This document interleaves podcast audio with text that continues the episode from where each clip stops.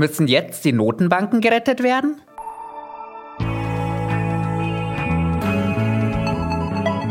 Hashtag Volatility, der Anlage-Podcast von QC Partners. Mit Thomas Altmann, Leiter des Portfolio-Managements bei QC Partners. Herzlich willkommen zu einer neuen Solo-Episode von Hashtag Volatility. Es gilt weiterhin kürzer, kompakter, aber genauso informativ. Heute möchte ich mit Ihnen, liebe Hörerinnen und Hörer, gemeinsam aus einem ganz neuen Blickwinkel heraus auf die Notenbanken schauen. Bisher standen bei der Betrachtung der Notenbanken stets Zinsen und Anleihenkaufprogramme im Fokus. Kurzum, die Geldpolitik. Heute sprechen wir über die Wirkung dieser Geldpolitik auf die Bilanzen der Notenbanken. Und im Jahr der Zinswende 2022 fallen diese Auswirkungen heftig aus. So wie es aussieht, wurde das schlimmste Ergebnis auch als erstes bekannt. Die Schweizerische Nationalbank, kurz SNB, hat für das Jahr 2022 einen Verlust von 132 Milliarden Franken bekannt gegeben. Das entspricht 18 Prozent des Schweizer Bruttoinlandsproduktes. Nach Aussage des Peterson Institute for International Economics könnte das der größte Fehlbetrag sein, den eine Notenbank jemals in einem Jahr verzeichnet hat. Wie ernst dieses Thema ist, unterstreicht auch die Bank für internationalen Zahlungsausgleich. Und die ist sozusagen die Bank der Notenbanken. Und die Bank für internationalen Zahlungsausgleich hat im Februar ganz aktuell eine Studie herausgebracht mit dem englischsprachigen Titel Why are central banks reporting losses? Does it matter? Schauen wir gemeinsam in diese Studie hinein. Die Studie erklärt uns zunächst die Ursache für die Verluste. Und die sind auf beiden Seiten der Notenbankbilanzen zu finden. Auf der Aktivseite stehen die Anleihen, die die Notenbanken im Rahmen ihrer diversen Kaufprogramme erworben haben. Je nach Bewertungsmethode führt die Bilanzierung dieser Anleihen jetzt zu deutlichen Verlusten. Auf der Passivseite stehen die Einlagen, die die Geschäftsbanken bei den Notenbanken halten.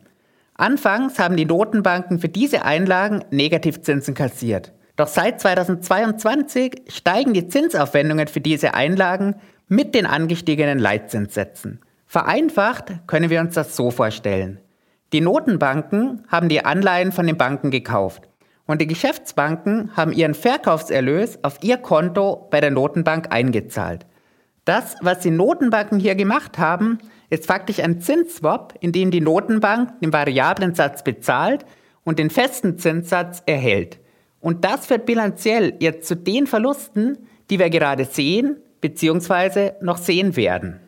Dass es an dieser Stelle zu Verlusten kommt, hält die Bank für internationalen Zahlungsausgleich für nicht schlimm. Sie betont ausdrücklich, dass die Notenbanken ausschließlich ihrem Mandat verpflichtet sind.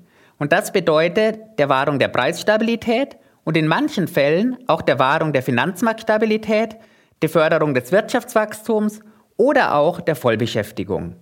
Anders als Geschäftsbanken verfolgen Notenbanken eben nicht das Ziel, Gewinne zu erzielen, auch wenn sie in der Vergangenheit häufig Gewinne erzielt haben. Notenbanken können nicht insolvent werden.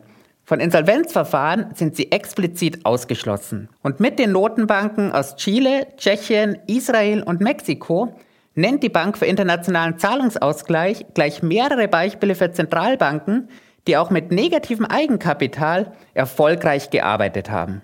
Schauen wir genauer auf die Eurozone. Die Europäische Zentralbank hat schon im November vor Verlusten im Zuge der Zinswende gewarnt. Der größte Teil dieser Verluste wird wohl bei den nationalen Notenbanken anfallen. Dabei werden die Verluste aus den Anleihen noch durch die vom EZB-Rat aufgestellten Bewertungsvorschriften begrenzt. Denn danach müssen zu geldpolitischen Zwecken gehaltene Wertpapiere nur zu fortgeführten Anschaffungskosten bilanziert werden und eben nicht zu Marktkursen. Fortgeführte Anschaffungskurse bedeutet, vereinfacht ausgedrückt, dass sich der ursprüngliche Kaufkurs bis zur Fälligkeit linear dem Rückzahlungskurs annähert. Auch die Deutsche Bundesbank schließt Verluste für das Jahr 2022 nicht aus. Bekannt gegeben werden die Zahlen traditionell im März. Bundesbankpräsident Joachim Nagel gibt sich im Vorfeld betont gelassen. Nagel hat hier die gleiche Meinung wie die Bank für internationalen Zahlungsausgleich und sagt ganz klar, unser Job ist Preisstabilität. Das steht über dem Erwirtschaften von Gewinn oder dem Vermeiden von Verlust. Gleichzeitig verweist die Deutsche Bundesbank auf ihre Wagnisrückstellung in Höhe von 20 Milliarden Euro.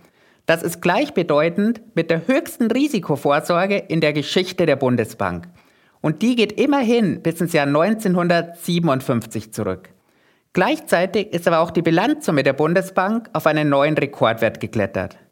Zwischen 2019 und 2021 stieg die Bilanzsumme insbesondere aufgrund des Pandemie-Kaufprogramms von 1,8 auf 3 Billionen Euro. Im gleichen Zeitraum wurden die Wagnisrückstellungen um knapp 4 Milliarden auf die jetzt 20 Milliarden erhöht. Diese zusätzlichen Rückstellungen sind auch der Grund dafür, dass die Bundesbank die Geschäftsjahre 2020 und 2021 mit einem neutralen Ergebnis und eben nicht mit einem Gewinn abgeschlossen hat. Verluste hat die Bundesbank zuletzt in den 70er Jahren erzielt. In diesem Jahrzehnt wurden allerdings insgesamt sieben Jahre mit Verlusten beendet. Diese Fehlbeträge summierten sich damals auf gut 22 Milliarden Euro, auch wenn sie damals natürlich noch in D-Mark angegeben wurden. Auch wenn die Bundesbank erstmals seit mehr als 40 Jahren wieder in die Verlustzone rutschen sollte, geht Bundesbankpräsident Nagel aber nicht davon aus, dass der Staat Kapital für die Zentralbank nachschießen muss. Allerdings wird der Bundesfinanzminister weiterhin auf Gewinnüberweisungen der Bundesbank verzichten müssen. In der Vergangenheit hat das Finanzministerium traditionell eine Überweisung von zweieinhalb Milliarden Euro aus dem Bundesbankgewinn in den Haushalt eingepreist.